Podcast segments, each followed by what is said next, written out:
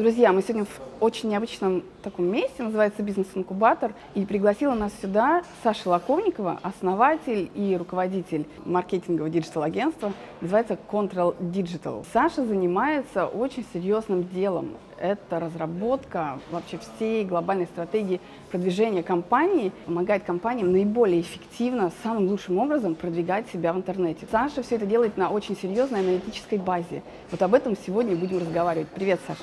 Привет, Настя. Правильно я выразила мысль? Все правильно. Бизнес-тема.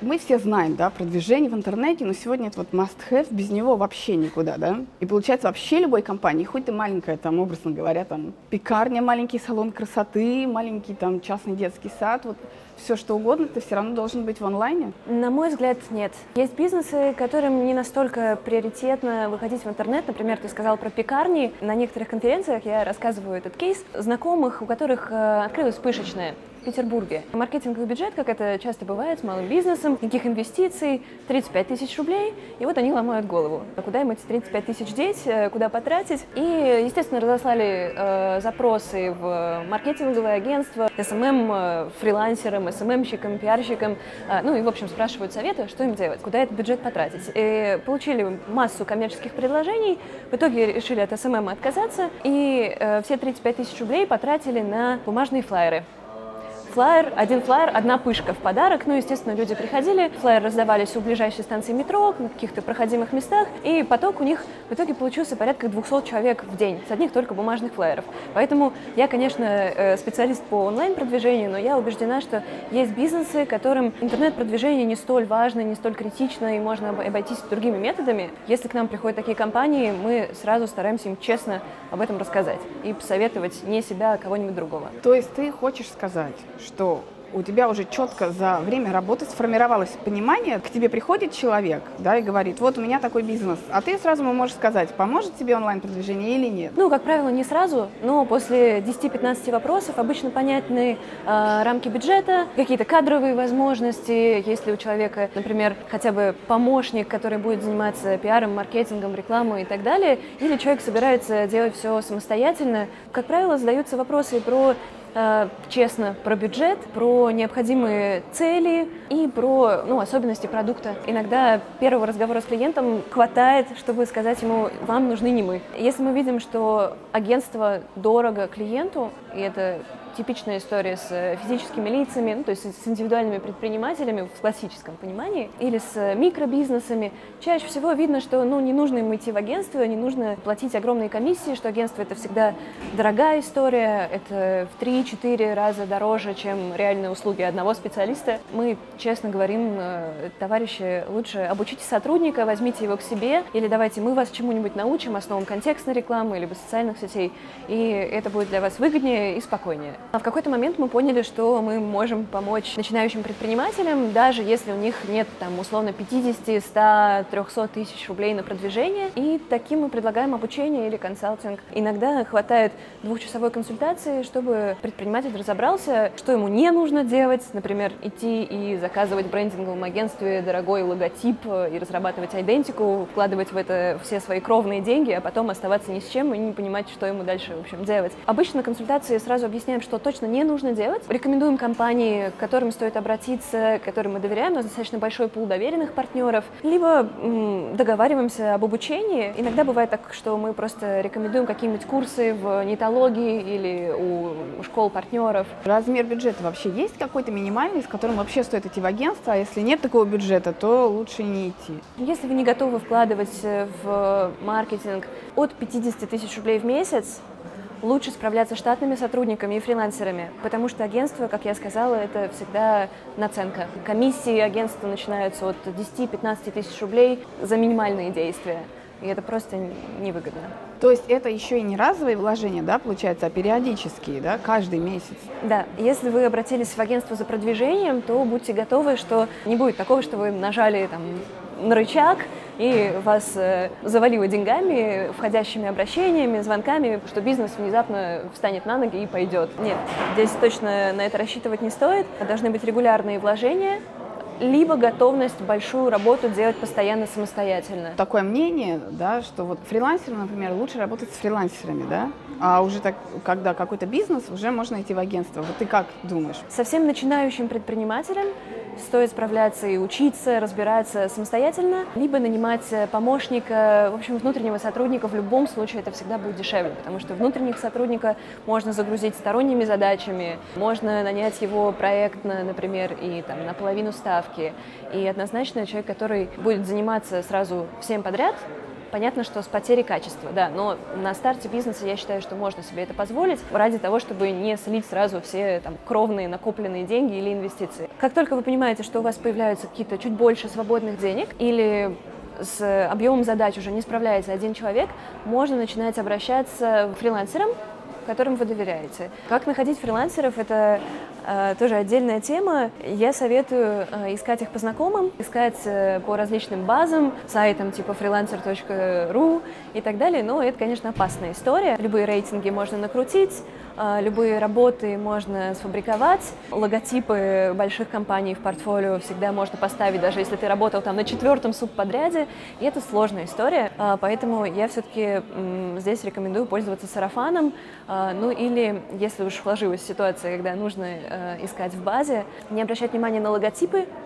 э, компаний в портфолио, с которыми работал человек. Максимально въедливо стараться разобраться, работал ли человек с такой сферой, как у тебя, проводить прямо интервью, э, спрашивать, какие сложные ситуации возникали в проекте и так далее. Желательно, да, на берегу обсудить максимум и, конечно, заключать договор, потому что кидалова на рынке много, и, к сожалению, в последние годы рынок маркетинга и ну, сопутствующих услуг, типа дизайна, копирайтинга, он оказался, он стал очень заболоченным, потому что трэша на рынке хватает. Мы сами постоянно сталкиваемся с клиентами, которые приходят и э, плачут кровавыми слезами от того, что они не верят в инструменты или у них уже слиты бюджеты, и у них есть неприятный опыт просто от работы с непрофессионалами. А вот что бы тебя, вот скажем, ну вот прям такие настораживающие факторы в общении, все, вот с этим человеком тогда не надо продолжать, не надо его э, нанимать? Меня бы смутило сразу, если человек отказывается подписывать договор. И если вы работаете впервые с человеком, то э, предоплата не очень э, безопасный вариант. Хотя как агентство, например, мы э, всячески э, лоббируем свое право получить полную предоплату, и э, ну, здесь мы, конечно, апеллируем к доверию нашего заказчика к нам. В случае с фрилансером, да, особенно если это человек в другом городе, с которым вы никогда не виделись, возможно, стоит договориться об оплате 50 на 50, либо по этапной оплате. Это тоже хорошая, хорошая история. Иногда я могу понять специалистов, которые не хотят идти на оплату 50 на 50, страшно эти вторые 50 не получить в конце. Я понимаю совершенно ту сторону вопроса тоже. Но, возможно, договориться на поэтапную оплату. Например, там, оплата, ты получаешь эскиз, после этого ты вносишь вторую часть денег, получаешь как бы, результат следующего этапа и так далее. Максимально безопасная история, если ты работаешь впервые с человеком или с компанией. Желательно о сроках тоже сразу договориться, потому что вот эта вот канитель в многие месяцы согласований э, это никому не нужная история. Это совет скорее фрилансерам, а уже а не предпринимателям, сразу фиксировать, какое количество правок и в какие сроки вы готовы принимать. Ситуации, в которых правки там докидываются через три месяца после сдачи работы, ой, мы вспомнили, это неуместно, это непрофессионально с точки зрения заказчика. Договор подписывается между двумя сторонами, но э, в любом случае он защитит и первую, и вторую сторону, и заказчика, и исполнителя. А вот смотри, ты говоришь, э, и продвигать себя в интернете, да, э, человек может сам начать, да? Как? Наверное, универсальных советов здесь не существует, но можно обрисовать пути, по которым можно пойти. Если вы оказываете услуги, я бы посоветовала подумать над публичностью образа и над личным брендом. Нужно выступать, э, выкладывать э, там, примеры своих работ э, или рассказы о кейсах, о проектах в публичную сферу, те же самые группы в социальных сетях, все это будет полезно. Если вы чувствуете, что это совсем не ваша история, вы не любите аудиторию, вы ее боитесь, не хотите, не нужно себя насиловать. Вам понадобится очень много времени и дисциплины, и каких-то переламываний себя, чтобы в итоге на сцену выйти. Я не уверена, что это нужно. Возможно, ваша история — это публикация статей. Тогда вам не нужно светить лицом, трястись э, под э, лучами прожекторов, всячески переживать. Вы можете спокойно дома написать э, материал и опубликовать его. Итог такой, если вы боитесь выступать очень сильно, и вы чувствуете, что это совсем не ваша тема, придумайте альтернативу. Начните писать статьи, давать письменные интервью, и это будет вашим вариантом выступления. Если вы чувствуете, что вам просто не, достав... не достает опыта, существуют э, школы э, ораторского мастерства. Вам сразу объяснят, где у вас слова-паразиты, как правильно и лучше жестикулировать, э, как лучше донести свою мысль, как структурировать выступление, как не нужно говорить, а как говорить нужно. Выделят ваши какие-то ключевые достоинства, ваши личные, и сакцентирует на них внимание. В принципе, да, если говорить про все-таки универсальные советы, наверное, если вы ремесленник, начинающий предприниматель, делаете свое дело, э, имеет смысл сразу пойти в соцсети. От этого уйти сложно, если только вы не занимаетесь какими-то очень сложными или неприятными услугами, нелицеприятными и так далее. Что делать, если ты ремесленник, то есть ты какие-то вещи делаешь? Если мы говорим про визуальные товары, которые можно красиво сфотографировать, э, подать. Тут точно социальные сети помогут. И это Инстаграм, это ВКонтакте. Ну, в первую очередь Инстаграм, конечно. То есть вот ты бы рекомендовала в Инстаграм, у кого есть красота какая-то, да? Да, однозначно. А вот ты бы рекомендовала делать упор на одну соцсеть или сразу несколько? Я однозначно против того, чтобы э, регистрироваться э, всюду и э, плодить у себя там на сайте или на личной странице ВКонтакте массив ссылок на самые разные соцсети. Это достаточно бессмысленно. Отталкиваться нужно от одного, от целевой аудитории. Глобально большое количество аудитории есть везде, в разных социальных сетях. ВКонтакте это, безусловно, Питер и, в принципе, вся российская аудитория, и регионы, и Москва, там есть все. Если вы начинаете бизнес э, в Москве, то это скорее Facebook, особенно если ваш бизнес связан как-то с предпринимателями, с бизнесменами, либо с иностранцами. Если э, там, ваши, ваши услуги или ваши товары лучше продаются в регионах, и вы хотите продвигаться именно там, то это скорее одноклассники. Если э, у вас визуальный товар, то это скорее Инстаграм и это могут быть сопутствующие вот те социальные сети, которые я назвала, но как основу можно взять Инстаграм. Начали говорить и вспоминать о том, что а есть же email рассылки, есть блоги, и нельзя все в соцсети. Вот что ты об этом думаешь? Безусловно, в интернете есть масса других инструментов, просто какие-то из них более бюджетные. Если мы говорим про малый бизнес, то я стараюсь рассказывать про именно SMM, потому что это можно, то, что можно сделать самому, пройдя какое-то количество курсов э, или школ по социальным сетям и потихонечку начать развиваться. Для других историй нужна более сильная маркетинговая компетенция. Например, там в контекстной рекламе сложно разобраться вот так вот с бухты-барахты, и часто очень бывают истории от клиентов, когда я положил 5000 рублей в Яндекс.Директ, запустил, что-то ничего не получилось. Ну, разумеется, ничего не получилось, потому что нужно поучиться сначала. И как раз вот здесь мы предлагаем тоже консультации, обучение контекстной рекламе. Что касается email рассылок, э, тут тоже шишки набить, будучи совсем новичком, легко.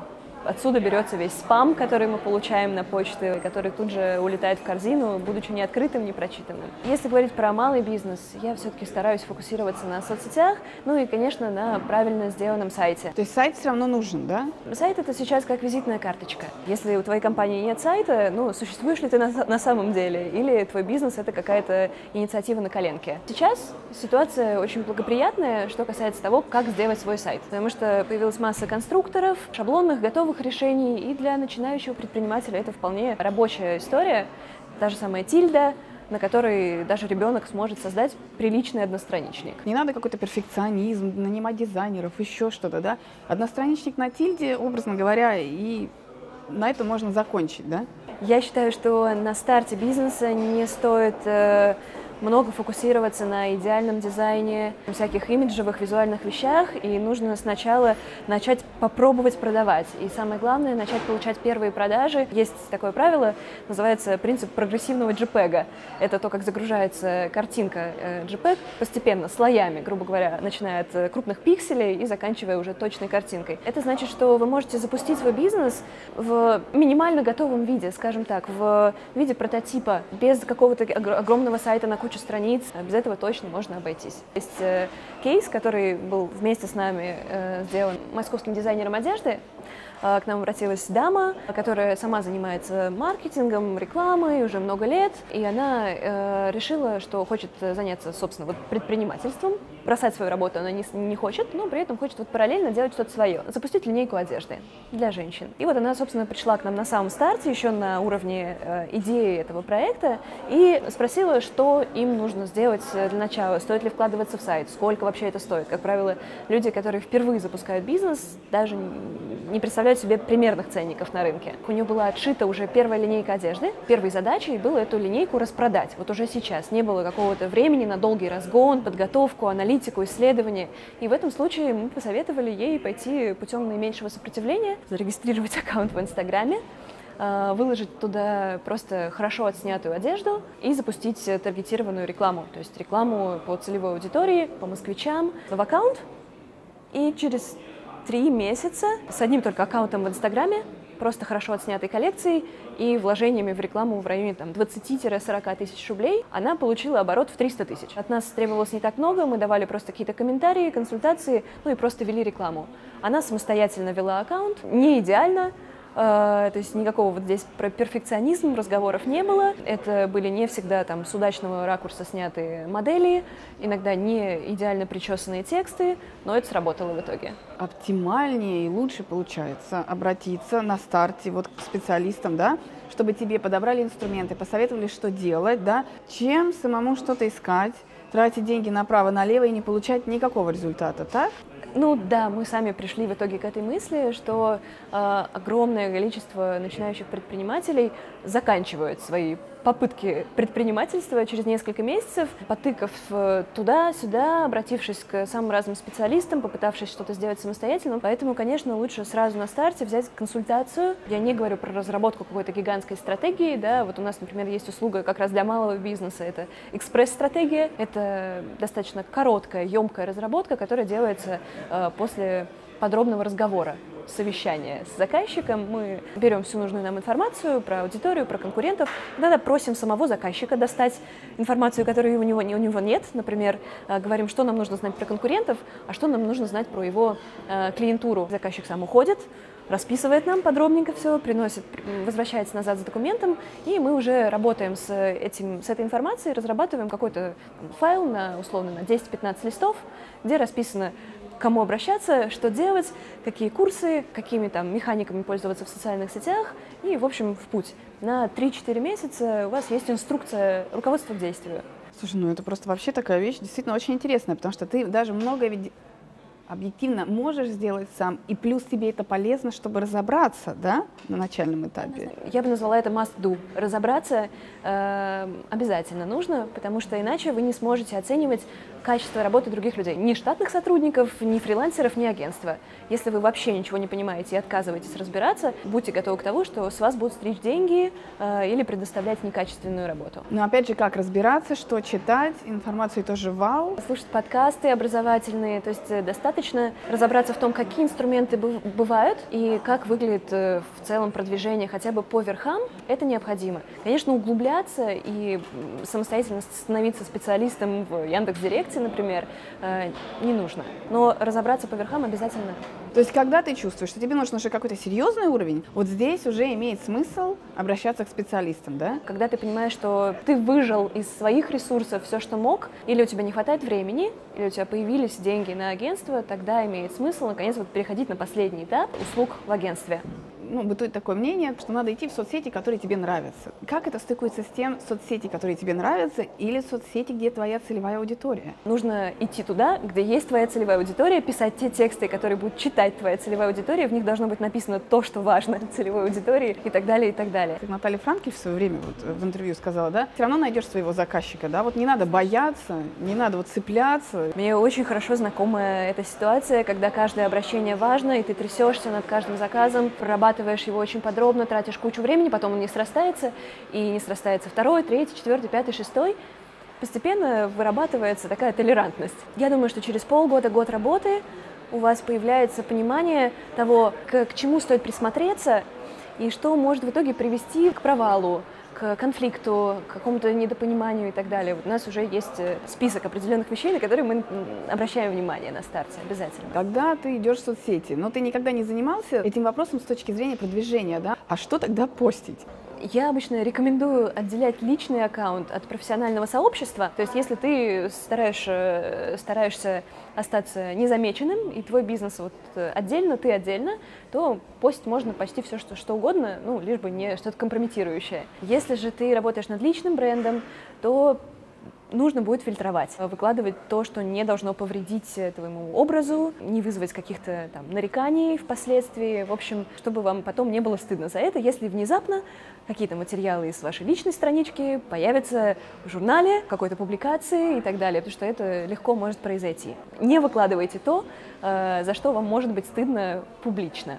Кто-то использует э, какие-то скандалы, негатив э, для раскрутки. Это тоже путь я считаю, что стоит оставаться живым в социальных сетях в любом случае. Мне не нравятся пластиковые эксперты, молодые миллионеры и так далее, которые только и говорят о том, э, в общем, сколько встреч они сегодня провели и сколько денег заработали. Я не верю таким ребятам, и мне кажется, это слишком искусственно. Что это добавляет, вот эту живость, на твой взгляд? Вот эту пластиковость, как ты говоришь, убирают? Это могут быть э, фотографии с телефона, э, искренние эмоции или мнения относительно каких-то нововведений, последних новостей, работы других компаний, твоих их э, ситуации на работе, на производстве и так далее. В общем, личные эмоции, мнения должны, должны присутствовать. То есть не обязательно говорить только о своем деле, о своем проекте, о своем бизнесе. Можно ли еще тогда говорить о чем-то? Просто важно выдерживать баланс. Да? Если вы используете личную страничку для продвижения, то, конечно, основной контент должен быть про, э, про ваш бизнес, про ваши товары или услуги. Например, там 20-30%, ну, то есть я здесь против какой-то шаблонизации, но какая-то доля все равно может быть вашего личного контента. Главное, чтобы люди не забывали, что вы вообще тоже живой человек. Это вызывает доверие. Бывает еще такое дело, да, когда ну, все равно э, кто-то что-то высказывает, то, что тебе не нравится, может, это какой-то негатив и так далее, вот комментарии какие-то негативные пишут. Вот что с этим делать? Это больно, но здесь, пожалуй, стоит придерживаться просто основных правил. Во-первых, не ввязываться в какое-то ответное хамство. Спорить можно, не стоит удалять комментарии. Но здесь э, скорее уже действуют э, такие универсальные правила работы с негативом, что троллей и э, хамов, э, матершинников можно смело отправлять в бан. На любой другой негатив стоит отвечать, разбираться, завязывать диалог и разбираться в ситуации. Тролли — это э, те, кто паразитирует на ваших эмоциях и оставляют э, негативные комментарии, какие-то провокационные или вообще ничего не смыслящие комментарии, просто для того, чтобы вызвать э, у вас негатив. То есть они ни о чем не хотят с вами разговаривать на самом деле, и ничего не хотят выяснить, и пожаловаться им не на что. Они просто хотят э, развлечься, вызвав у вас э, раздражение. Если вы чувствуете, что здесь явно какая-то бессмыслица, и вас просто пытаются э, спровоцировать на эмоции, то можно да, предупредить. Не нужно удалять комментарии с негативом, если он конструктивен. Потому что все в нашем мире можно заскринить и потом предъявить, что ага, а вот э, Саша Лаковникова, оказывается, удаляет негативные комментарии. Просто кто-то говорит, что вообще не надо ни в какие дебаты вступать. А вот все-таки, если критика конструктивная, то ты считаешь, можно как-то развить диалог? Если вы хотите э, показать, э, доказать свою экспертность и говорите, на, общаетесь на профессиональную тему, то да, стоит позицию показать и вступить в диалог. Э, в любом случае, каждый останется при своем мнении, скорее всего. Главное, что подумают остальные. Люди, которые будут читать переписку, должны увидеть, что вы эксперт. А вот, кстати говоря, знаешь, вот некоторые в соцсетях тоже пишут, э, вот у меня сегодня такой клиент, да такой он тяжелый, да такой сложный, да яй-яй-яй какой. Вот ты как считаешь, вообще такие посты можно писать? Нужно? Стоит ли? Я бы не стала. Я не хочу, чтобы это становилось каким-то универсальным советом, потому что для кого-то это уместно. Для кого-то это часть личного бренда, разбирать э, конкретные ситуации, которые случились на работе, в том числе про конкретных людей. Я против того, чтобы переходить на личности, и точно против того, чтобы какие-то наши заказчики видели, что про негативные, про какие-то конфликтные ситуации э, с ними информация выходит э, в публичное поле.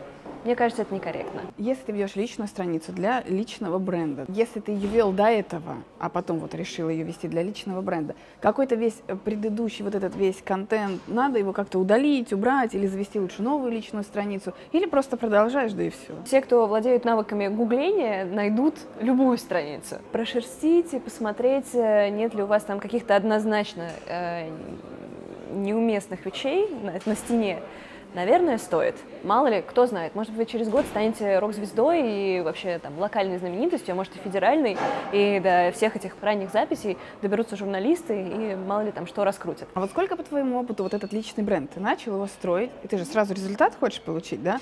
Это, это вообще реально и через сколько? Я не эксперт по личному брендингу, могу только рассказать про свой собственный опыт. Когда э, Ctrl-D основались, это было ровно три года назад, в октябре 2013 года, мы сразу начали выступать. Я сразу начала выступать. Это было одним из наших главных и остается пиар э, инструментов. Ты видишь на выступлении вопросы, ты видишь э, хорошую реакцию, интерес. Точно не стоит рассчитывать, что после первого же выступления к вам потянутся клиенты. В нашем случае это произошло примерно месяцев через 9, 9-10, то есть почти год, когда мы начали ощущать поток входящих от сарафанного радио.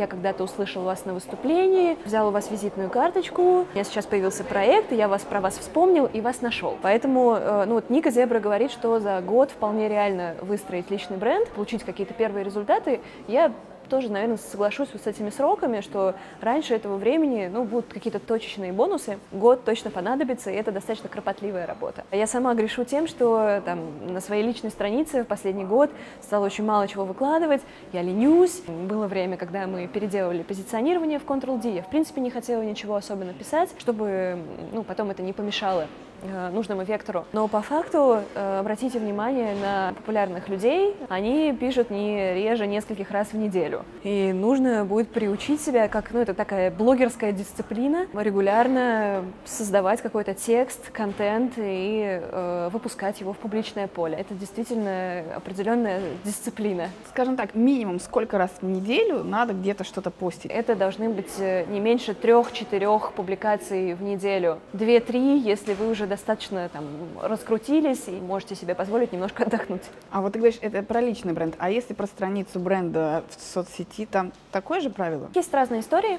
Если мы говорим про э, B2B компании, то есть компании, которые работают с другими бизнесами, не требуют постоянного пулемета из публикаций, потому что это не та аудитория, э, бизнесовая аудитория, это не та, которая будет читать ваш паблик постоянно. Если мы говорим про м, B2C, направлении, работу с конечными клиентами, с конечными заказчиками, здесь можно допускать там, до двух публикаций в день. Чаще не стоит, и сейчас э, механизмы выдачи этих публикаций там, ВКонтакте, в Инстаграме, они поменялись, и в любом случае э, вот эти роботы, они обращают внимание скорее на популярный контент, на качественный контент, уместный, релевантный, нежели на его частоту. Поэтому здесь э, выпрыгивать, э, в общем, и вылезать из кожи вон, чтобы только делать частые публикации, не стоит. Это, в общем, никому не нужно.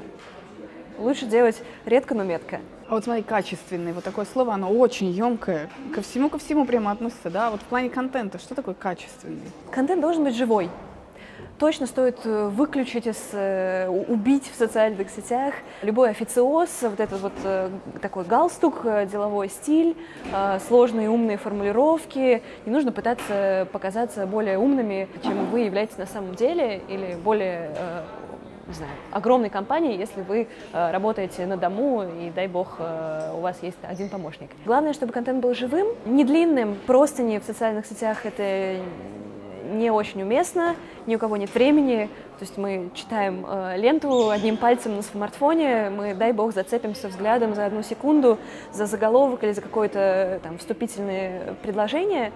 Э, ни у кого нет времени, чтобы читать огромную статью именно в социальных сетях. Да? Для этого есть отдельно СМИ. Живая речь, э, емкость э, и полезность. Не нужно рассказывать только потому, что вы решили рассказать о себе. Да? Подумайте, как это будет читать человек по ту сторону экрана, и что он должен в итоге узнать о вас, и зачем ему это нужно. Самое главное, зачем. Конечно, если вы будете писать только о себе, там, о своих детях, например, когда вы э, параллельно занимаетесь бизнесом, и вы пишете, там, не знаю, о детях или о том, какой рецепт вы сегодня прочитали в э, там, кулинарной книге, не знаю, что угодно, конечно, вы упустите интерес целевой аудитории, потому что она не понимает, зачем она тогда вас читает. С чего бы ты порекомендовала? Вот, ну, я начинаю что-то делать, я никогда не постила, не знаю о чем. О чем мне вообще писать? Мне просто писать вообще не о чем писать, я не умею фотографировать, ничего я не умею. Начните писать о том, э, как вы, э, как вы начинаете свое дело. Бюро «Бургеры и бар» в свое время начинали с блога у них еще ничего не было готово, они только искали дизайнеров интерьеров, подбирали помещения, они уже завели блог или страничку в социальных сетях, я не помню, как там у них это обстояло, но уже было интересно читать о том, как люди открывают свое дело. Вот я же тоже сейчас сижу, рассказываю о том, как я открывала свое дело, даю какие-то советы, и живые истории всегда интересны. Так что можно начать с того, что вы собрались э, сделать собственный бизнес, собственное там дело, какие подводные камни вы встречаете на своем пути, что вы сейчас делаете. А вот э, там сегодня там, я ездила смотреть помещение под офис, вот фотографии, смотрите, а вам какое нравится? Вот мы тут, э, значит, поговорили с арендаторами, вот смутило немножко вот это, вот это. Вот сейчас думаем. То есть рассказывайте истории. Можно начать с истории. Надо ли, знаешь, вот составлять какие-то умные контент-планы поначалу или нет, или спонтанно. Вот мне пришла мысль, я тут же запостила, и все. Я сторонник э, живости, э, живой речи, живого контента, настоящего, но я настолько же сторонник систематизации и структуры. У меня, в принципе, достаточно такая системная, структурная голова. Контент-план нужен. Как минимум он поможет вам э, не думать над тем, что вы будете публиковать завтра. У вас уже готова рубрика, и вы можете, например, накидать на две недели вперед. Вы можете оставить конкретно в, в конкретные даты место для личного контента, другие не рассказывать о своих сотрудников э, или о себе лично, о своих выступлениях, или выкладывать фотографии э, своих, своего там, рукоделия, в общем, того, что у вас получилось. То есть на две недели, да? Вот такой примерно диапазон. Контент-план обычно пишется на месяц, и мы считаем месяцами в агентстве, что должно быть опубликовано в каждый день недели. Но это если мы говорим про развернутый контент-план, в котором уже есть конкретные темы. Если мы говорим про рубрикатор условный, в котором вы просто пишете вот здесь про себя, здесь про бизнес, здесь про сотрудников, здесь э, какой-нибудь развлекательный контент. Это можно создать просто на неделю. И у вас каждую неделю будет э, он повторяться, с небольшими отклонениями какими-то и там импровизациями или контентом вне плана, но э, у вас уже на месяц должны быть расписаны темы, о чем вы собираетесь писать. Главное, чтобы это не превращалось э, ну, в полнейшую импровизацию, там, вы не, отходите, не отходили от контент-плана, в котором у вас должно быть именно 7 публикаций в неделю, в 20 публикаций, да, вот мне сегодня захотелось, ой, завтра, и сегодня вечером тоже захотелось поделиться. Перебарщивать не стоит, но, конечно, если у вас э, вот сейчас прямо новости, которые вы хотите рассказать, ну, ставьте анонс и не переживайте. Получается, что соцсети — это такой инструмент, с которого стоит все-таки начинать, да? Вот такой универсальный инструмент для всех. Соцсети помогут там 85% начинающих предпринимателей. Для кого онлайн актуален, да? Потому что, вот как мы с тобой говорили, для кого-то онлайн и не актуален да. на старте, да? да? Конечно, если вы занимаетесь, опять-таки, нелицеприятным бизнесом, сантехникой, пластиковыми трубами, либо неинтересным, в общем, скучная тема, об этом нечего писать в социальных сетях, наверное, это не ваша история. На старте, чтобы сэкономить свои собственные деньги, время, э, переживания, нервы, э, нужно обратиться к специалистам, буквально там часовые разговоры с специалистами в каждой из отдельных сфер, которые вам интересны, уже направят вектор. Мне кажется, что сейчас молодые эксперты очень открыты. У всех есть э, страничка ВКонтакте, куда можно написать. Ну, не ответят, ну, не ответят, значит. Бояться обращаться в агентство точно не стоит, потому что даже крупные холдинги, лидеры рынка отвечают на все запросы. И если там, вы не по адресу, вам скажут, к кому вам обратиться или как вам лучше поступить. В любом случае, какую-то микроконсультацию в качестве ответа на ваше письмо всегда предоставят говорить. Благодарю, что вы посмотрели это интервью. Подписывайтесь на канал бизнес-кедах, в YouTube, заходите на наш сайт, подписывайтесь в соцсетях, и мы вместе.